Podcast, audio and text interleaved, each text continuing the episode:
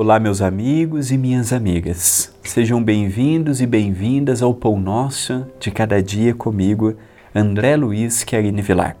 Gratidão à TV A Caminho da Luz e ao Centro Espírita Perdão, Amor e Caridade. Que a mensagem de hoje, singela, mas com muito amor, possa penetrar em nossos corações, gerando-nos momentos de paz, de alívio, de reconforto e ensejos à nossa transformação. A frase de hoje é de Paulo aos Gálatas: Se estivesse ainda agradando aos homens, não seria servo do Cristo. Paulo aos Gálatas, capítulo 1, versículo 10. Nós não temos que agradar homem nenhum.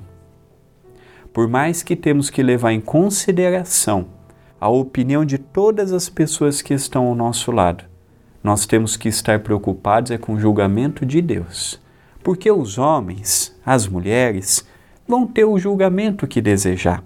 Quando eu sou aquele patrão, ou quando eu sou aquele pai de família, ou quando eu sou aquele dirigente extremamente bolachão, pode tudo, tudo é permitido, tudo é lícito.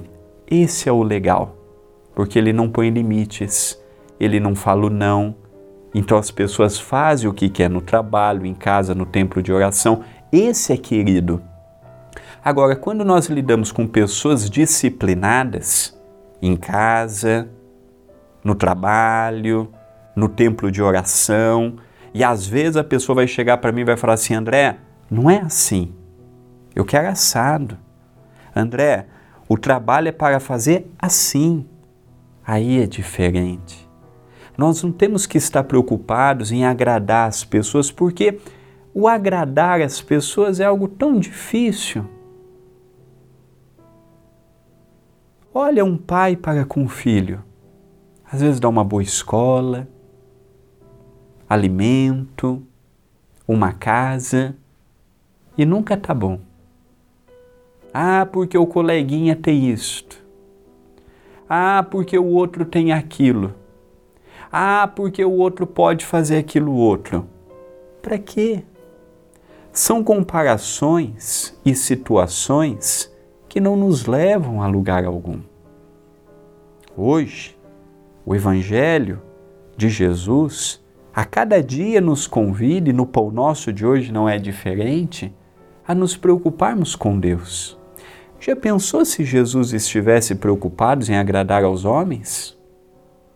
Preocupado em agradar as pessoas, preocupado em corresponder com o que as pessoas querem, naturalmente Jesus não faria o que fez. Não é esse o convite. Não é essa a proposta. A proposta é sermos os diferentes. Se as pessoas vão gostar ou deixar de gostar, não é um problema nosso. Se as pessoas vão achar bonito ou deixar de achar bonito, não é um problema nosso. Ninguém é unanimidade. Eu não serei, você não será, Jesus não foi. Mas se eu desencarnar hoje, será que eu estou tranquilo? Que eu fiz minimamente o que estava ao meu alcance? Procurando ser um seguidor do Cristo. Ah, André, na minha opinião você não é um seguidor do Cristo porque você fala de Jesus, mas faz isso ou aquilo. Não importa o que os outros pensam. O que importa é quando chegarmos no mundo espiritual e olharmos para trás. Cada um pensa o que quer. Todos são livres para pensar. Todos são livres para agir. Todos são livres para tomar as suas próprias decisões.